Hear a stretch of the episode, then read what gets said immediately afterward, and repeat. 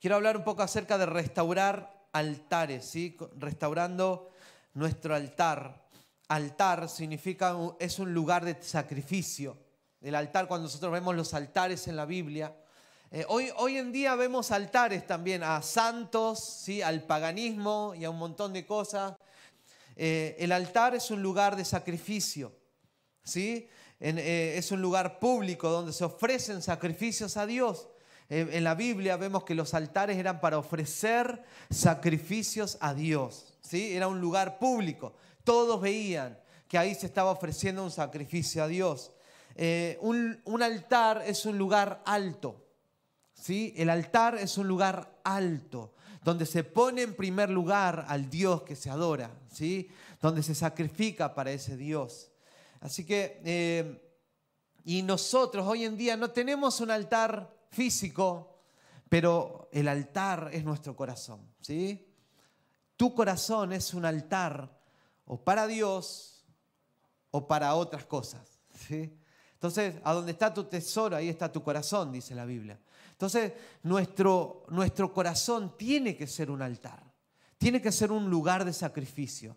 Mi vida tiene que ser un lugar de sacrificio para Dios. ¿Cuántos han sacrificado por Dios? ¿Sí? Y para Dios. ¿Cuántos han dejado cosa por Dios? ¿No? Porque sabía que eso no estaba bien, tuve que abandonarlo, aunque me dolió muchísimo, si tuve que dejarlo, porque no estaba honrando a Dios, eso que, estaba, que estaba haciendo. Entonces, seguir a Dios requiere un sacrificio. Si requiere, por esa razón somos altares, ¿sí? altares vivos, porque nuestra vida es un sacrificio continuo para el Señor. ¿Sí? El sacrificio lo hizo Jesús en la cruz, la salvación ya está, pero nosotros continuamente sacrificamos para Dios. ¿sí? Y la Biblia habla de, un, de, un, de la ofrenda de libación. La ofrenda de libación era, era una ofrenda, la última ofrenda que se hacía después del sacrificio del cordero, ¿sí? que el cordero fue Cristo, ¿no? Pero la ofrenda de libación era una ofrenda que se era una, una ofrenda derramada, ¿sí? que se echaba de, eh, al final de todo y esa ofrenda ¿sí? Eh, largaba un, un, perfume agradable para Dios. Y se, eran ofrendas de aceite, ¿sí? de esencias aromáticas, ¿no? de perfumes, ¿sí? se hacía, era una ofrenda también de, vino, ¿sí? Entonces era, era una ofrenda de libación que era derramado. Hoy en día nuestra ofrenda de libación también se habla en la Biblia, que son nuestras lágrimas. ¿Cuántos han llorado en la presencia de Dios? ¿No? ¿Cuántos han estado quebrantados en la presencia de Dios así, llorando? ¿sí? Es una ofrenda derramada para el Señor. Cuando te den ganas de quebrantarte, si delante de Dios, eh, no reprimas nada. Ofrécele toda tu ofrenda. Amén. Entonces, somos un altar, ¿no? Eh, en Primera de Reyes, capítulo 18, versículo 30. Dice, entonces Elías le dijo a la gente, acérquense. Así lo hicieron. Como habían dejado en ruinas el altar del Señor, Elías lo reparó.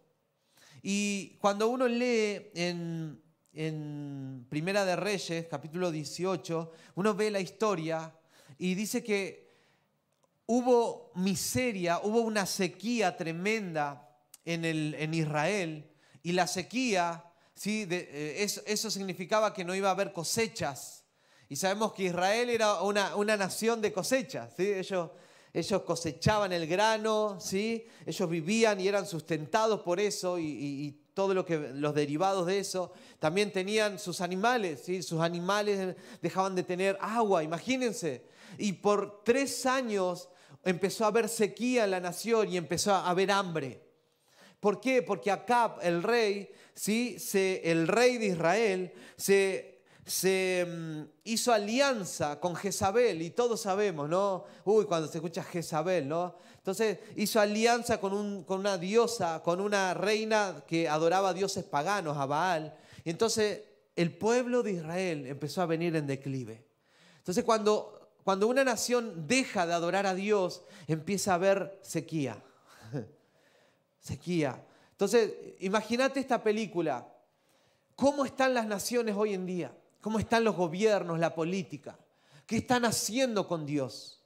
Y no hace falta ser un gran erudito, no hace falta ser un gran eh, eh, ministro de economía para saber todo lo que viene. ¿sí? Cuando una nación deja, deja de adorar a Dios, ¿no? empieza a haber miseria en la nación.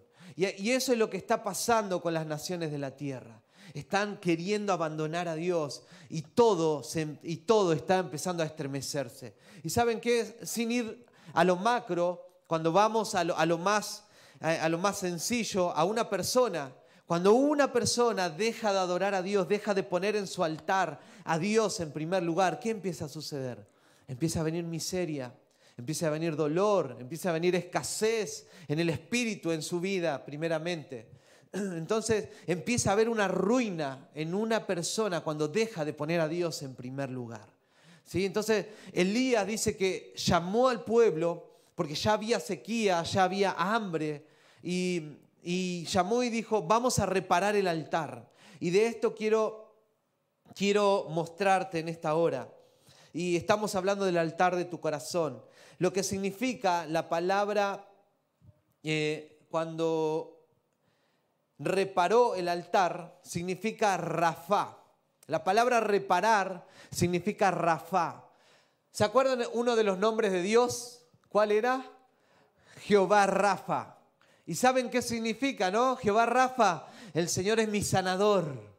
¿Sí? Una de las cosas que sucede cuando hay un corazón herido, cuando hay un corazón lastimado, ¿sí? la adoración a Dios es como que no es tan fluido en ese, en ese altar.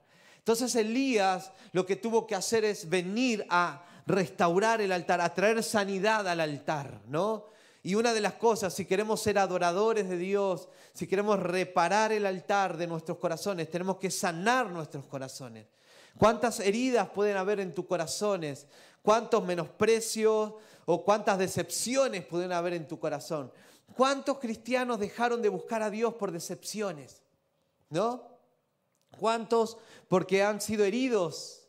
¿Sí? Heridos por líderes injustos, heridos por hermanos, heridos por situaciones. Entonces hay un altar que está herido y muchas veces uno dice, no, pero está todo, yo igual amo a Dios.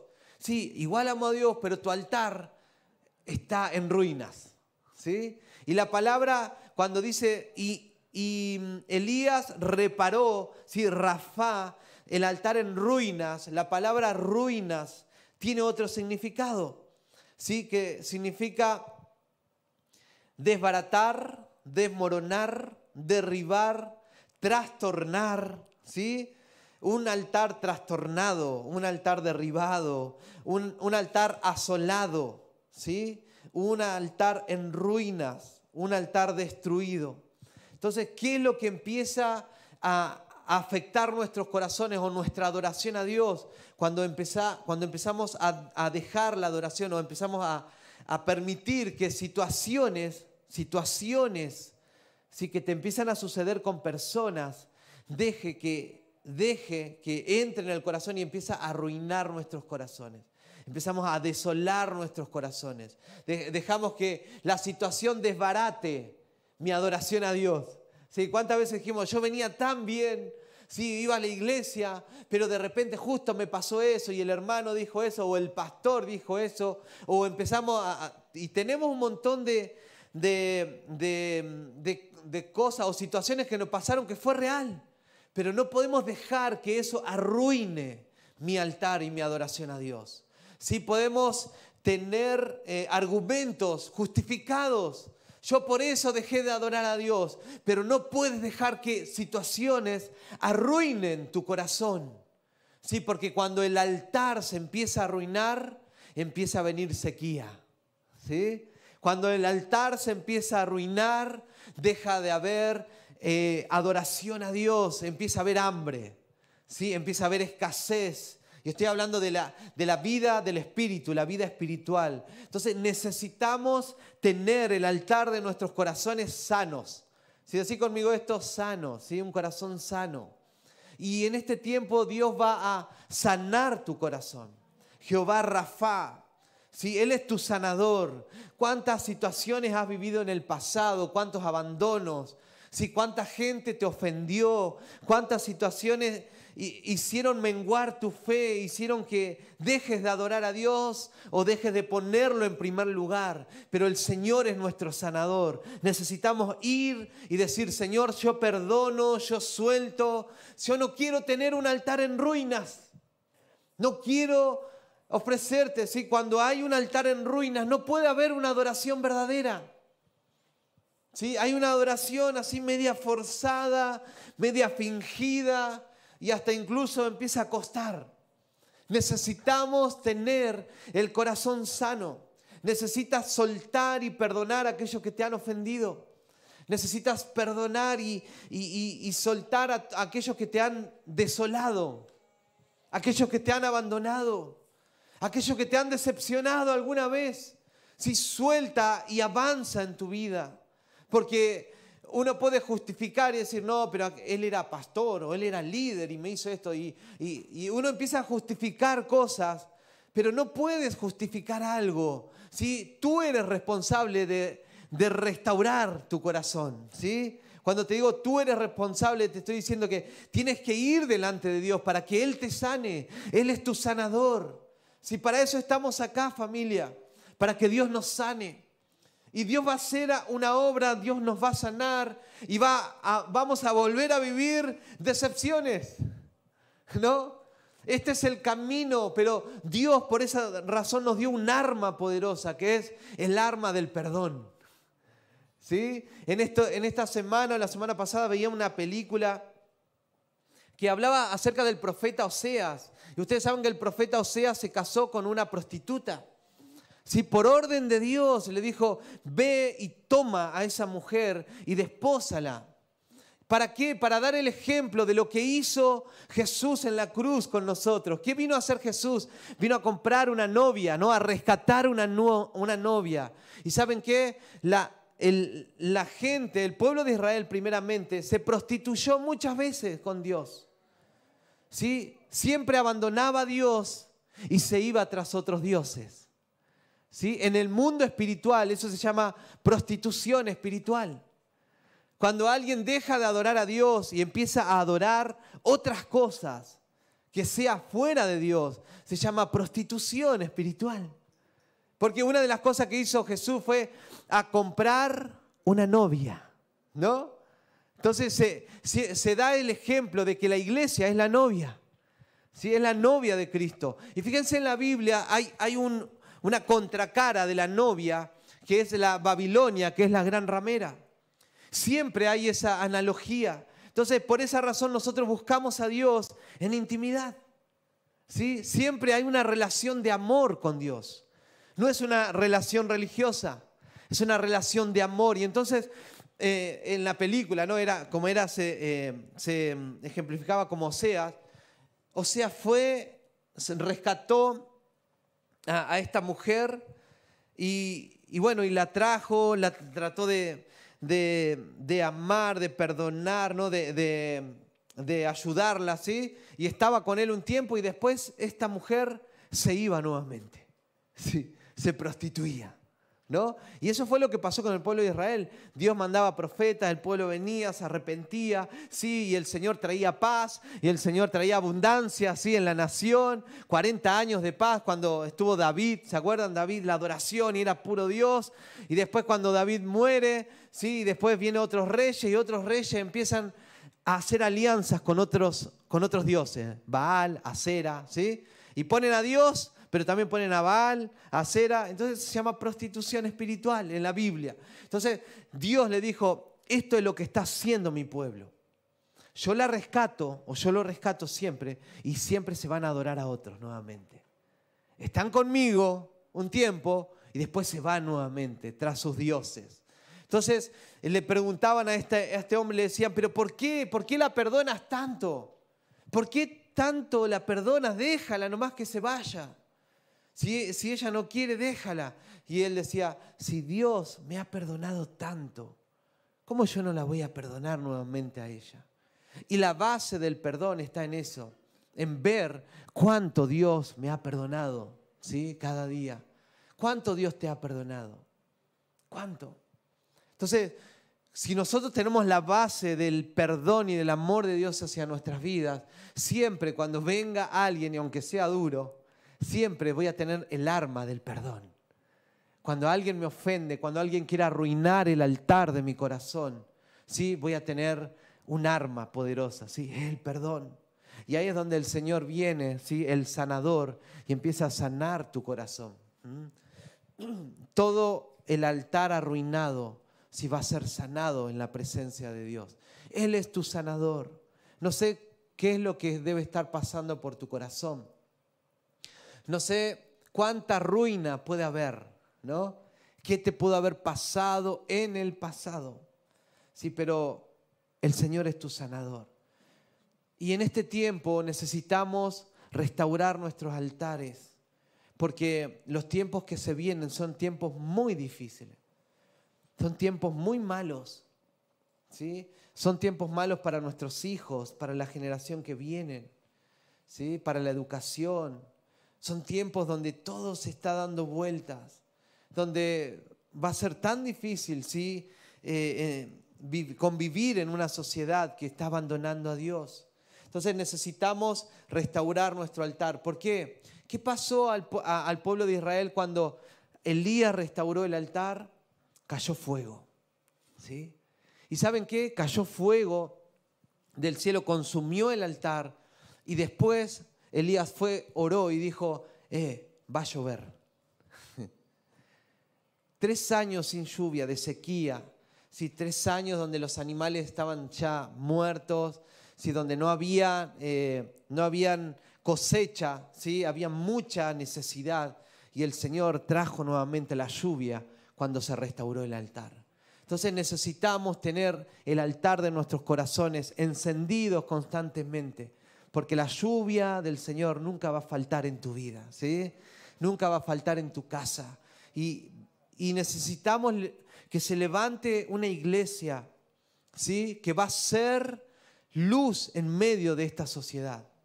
Familia, necesitamos empoderar nuestros corazones y apasionarnos por Jesús en este tiempo. Necesitas empezar a verte de que no eres un individuo solamente y que estás luchando por tu bien día a día. Dios va a usar tu vida, ¿sí? Dios está usando, ¿sí? Dios quiere usarte ¿sí? para que seas de bendición en la tierra para que muchos que están en miseria, para que muchos que están en necesidad puedan conocer a este Dios poderoso que nosotros adoramos. Vos tenés una asignación, tenemos una asignación familia. No estamos para sobrevivir y vivir el día a día, estamos para, para gobernar ¿sí? con el gobierno celestial en la tierra. Estamos para que la gente reciba a Dios, ¿sí? vea a Dios a través de nuestras vidas. Y en este tiempo se tiene que restaurar ¿sí? altares en nuestros corazones. Y quiero hablar de dos, de dos altares, ¿no? Que se tiene que restaurar en nuestras vidas, que es el altar de tener pasión por las cosas invisibles. Pasión por el reino inconmovible, un reino que nada ni nadie lo va a tocar. Ustedes saben, ¿no? Satanás nunca va a poder vencer el reino de Dios. ¿No? Nunca. ¿Sí? Uno ve tantas cosas en el mundo, ¿sí? guerras y un montón de cosas que está pasando, pero yo escuché testimonios eh, de todo lo que estaba pasando en Ucrania y las guerras que estaba sucediendo, eh, acerca de hombres que estaban ahí, sí, pastores que estaban ahí en medio de bombardeos, pero ¿saben qué decían? Eh, en estos tiempos, una de las cosas que está pasando es que mucha gente está volviendo a Dios. Hemos visto ángeles, movimientos de ángeles en este lugar. Hemos visto cómo las personas están volviendo al Señor. Eh, y eso es vivir por el reino inconmovible. ¿Sí? Todo lo natural se puede derrumbar, todo lo natural puede desaparecer, pero lo que es de Dios no va a desaparecer, su reino no va a desaparecer. Nosotros, dice la Biblia, que somos peregrinos y pasajeros, ¿sí? Somos peregrinos extranjeros en esta, en esta tierra, dice. Nuestra ciudadanía no es esta tierra.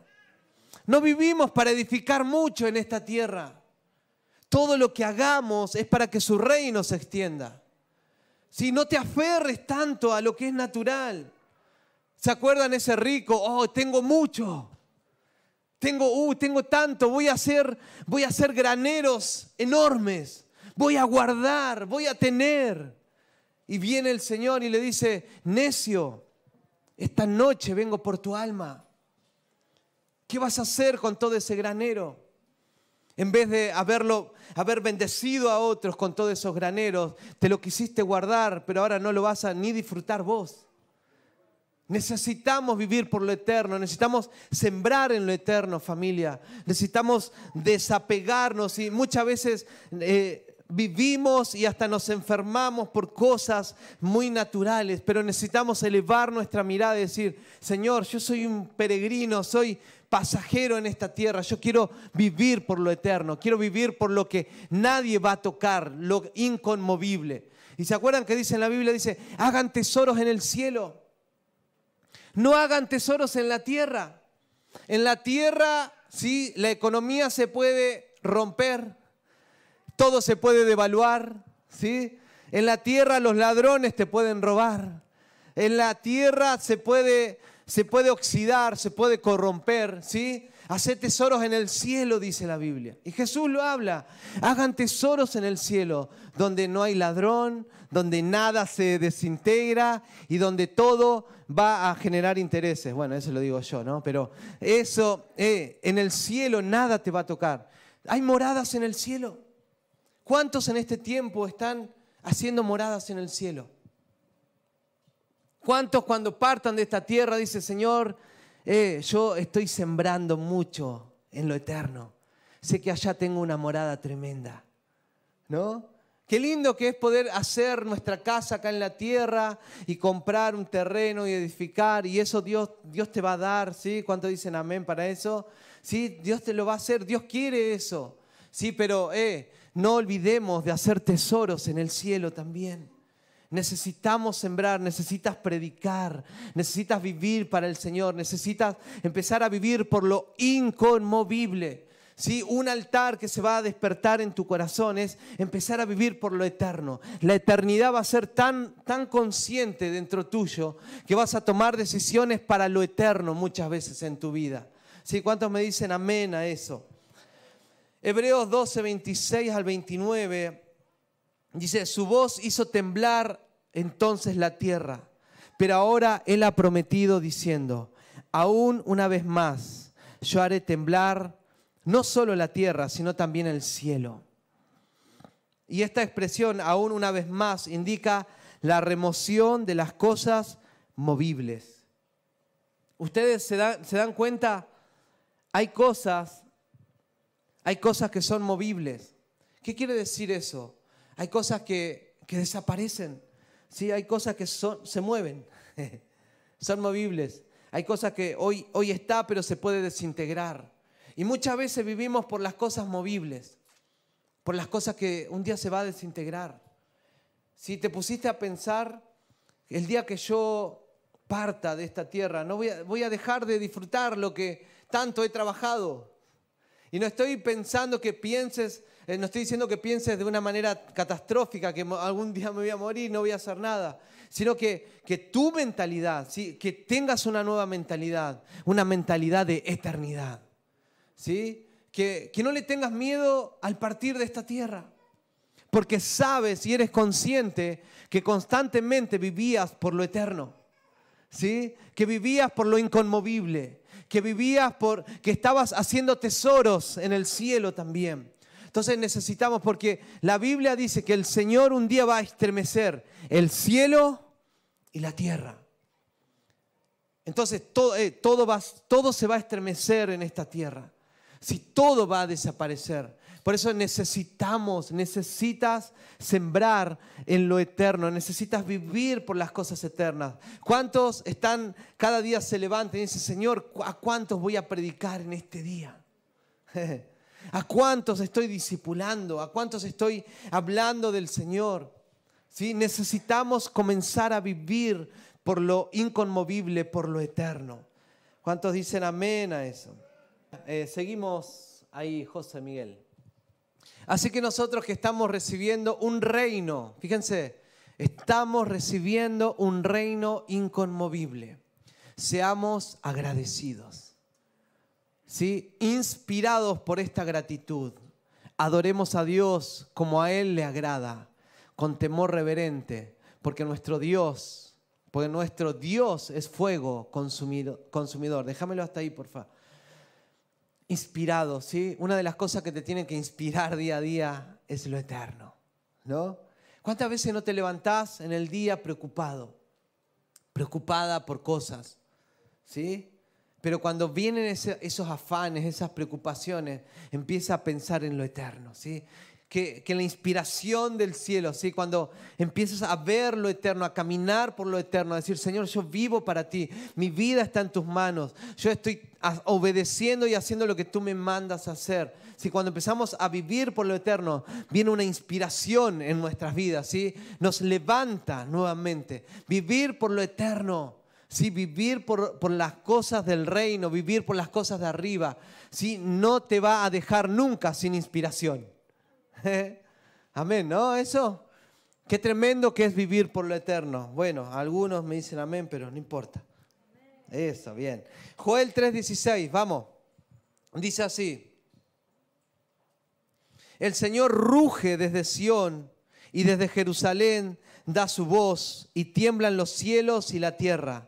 Sí, pero el Señor es refugio para su pueblo y fortaleza para los hijos de Israel. Sí, va a venir un tiempo donde todos, todos sabemos que la injusticia de este mundo va, va a quedar rendido ante los pies de Dios, ¿no?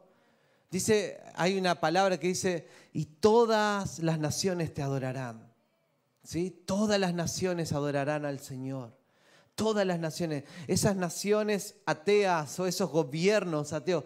Va a venir el día del Señor que se van a, van a, van a temblar ante la grandeza de nuestro Dios. ¿sí? Entonces, ese es el Dios que adoramos, un Dios poderoso, un Dios que va a rugir ¿sí? ante toda injusticia, injusticia social, ante toda cosa que está sucediendo. ¿sí? Por esa razón no podemos dejar de tener pasión por este Dios, ¿sí? que va a hacer justicia en medio de la injusticia, ¿cuántos se duelen por la injusticia, no? Hay tanta injusticia muchas veces y muchas veces no, pues, no se puede hacer nada. ¿Sí? Porque los poderosos son poderosos. Sí, y muchas veces humanamente no se puede hacer nada, pero tenemos una esperanza tremenda. El Señor va a rugir. ¿sí? Él va a rugir y van a temblar ante sus pies. Familia, necesitamos levantar un altar ¿sí? en nuestros corazones por las cosas inconmovibles. Bien, eh, te sigo leyendo Salmo 127.1. Dice, si el Señor no edifica la casa, en vano trabajan los que la edifican. Si el Señor no guarda la ciudad, en vano vela la guardia. ¿Sí? Necesitamos edificar nuestra vida, nuestra casa, nuestras familias, sí, todo desde la eternidad. Sí, desde la eternidad. Mucha, mucha gente dice, no, yo no tengo tiempo para buscar a Dios porque estoy, estoy fortaleciendo mi familia y, y se van de vacaciones. Y está bueno y después otro domingo salen otra vez y otro domingo y, salen, ¿no? Y se van, no, es que estoy fortaleciendo mi familia. y, Dios cuándo? No, es primero mi familia. ¿Saben qué está sucediendo ahí? Estás edificando sin Dios tu casa, ¿no? Entonces necesitamos edificar y, y, obviamente necesitamos fortalecer la familia, edificar la familia, pero no podemos hacerlo sin Dios. ¿Sí? No podemos dejar a Dios de lado y decir, yo voy a hacer el trabajo. Necesitamos poner a Dios, que nuestros hijos reconozcan a Dios, que nuestro, en nuestro matrimonio que esté Dios en primer lugar. Si Dios no edifica ¿sí? la casa, en vano el hombre trabaja, porque eso se cae. Muchas veces uno ve familias que parecen felices y no, no son cristianas. Y parecen, wow, esos que no son cristianos parece que están mejores que nosotros. ¿Saben cuántas veces he visto que todo era una pantalla? Todo era algo para que se viera solamente. Pero llega un momento donde los fundamentos no, no resisten. muchas veces las cosas que, son solamente pantalla o que son eh, solo para mostrar algo lindo, ¿no? que está edificado sobre la mentira. Si todo lo que se edifica sin Dios en algún momento se cae.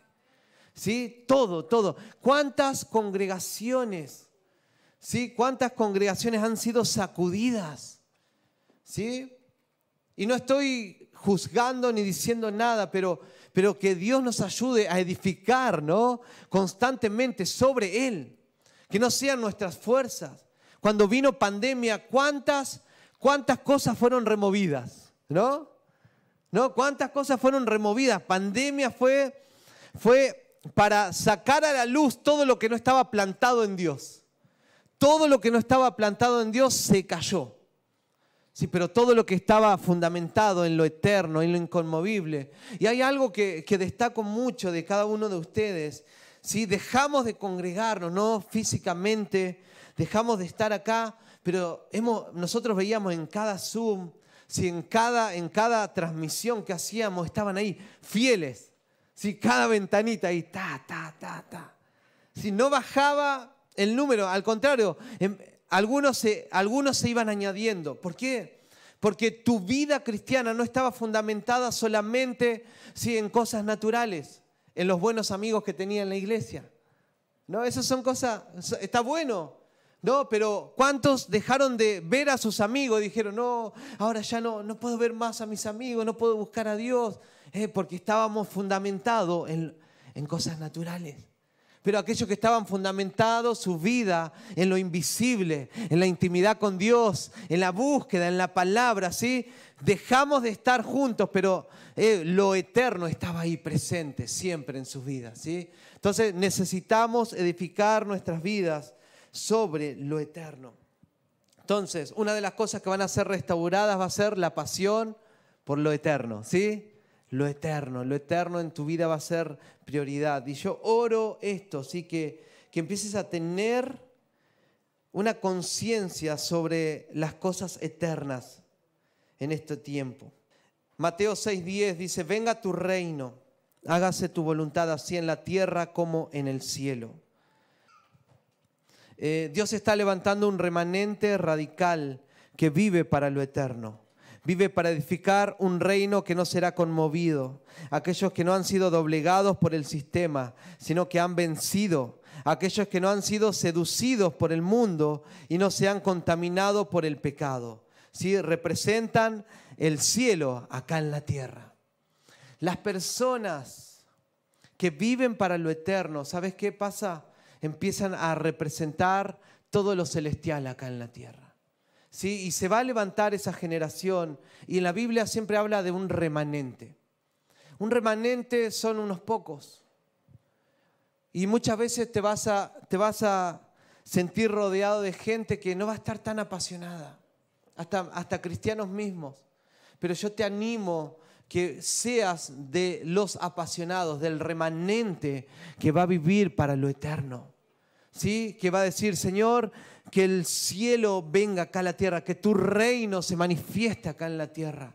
Si Dios va a usar tu vida para manifestar el reino acá en la tierra.